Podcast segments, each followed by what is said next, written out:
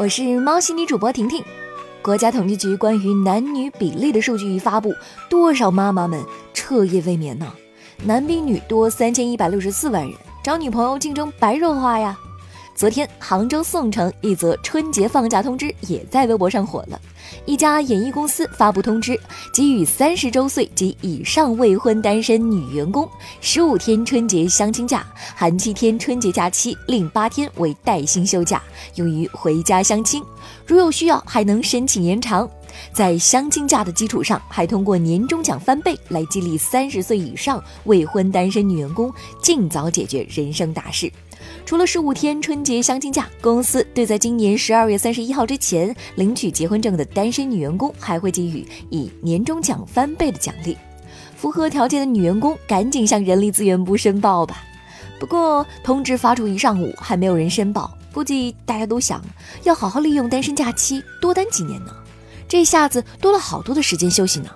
看到通知的男网友不服了，男员工都不放假，单身女员工跟谁相亲啊？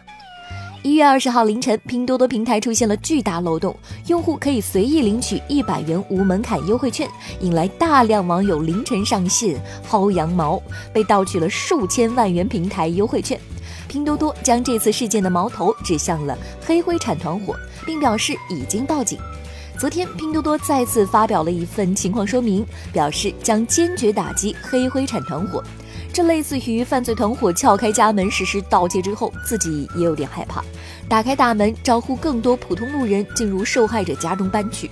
那么，对于那些占了便宜的大量普通用户，需不需要进行偿还呢？难道所有钻了空子用优惠券购物的用户会按黑灰产团伙对待吗？还没有用的优惠券已经被警方冻结了，不能再继续使用。对于已经用出去的优惠券，已经有用户遇到了被要求退货的情况，用户花的钱也被退了回来。春运回家路上你遇到过熊孩子吗？有网友提议火车单设儿童车厢。中国铁路总公司客运部主任黄鑫回应，网友想法很有创意，是不是需要把吵闹的孩子集中在一个车厢？所有的公共交通工具都会面临类似的情况。也许还会有人建议，把喜欢看电影、喜欢听音乐的各集中在一个车厢。这些建议对公共交通部门完善工作有很多启发，也对进一步提供公共交通运输人性化、精细化服务带来新的挑战。良好的出行环境需要大家共同营造。我们也呼吁旅客文明出行，携手打造美好的旅行环境。主任这问题回答的有水平，不过我觉得吧，熊孩子主要还是熊家长的锅吧。我是婷婷，今天的喵新闻就到这里。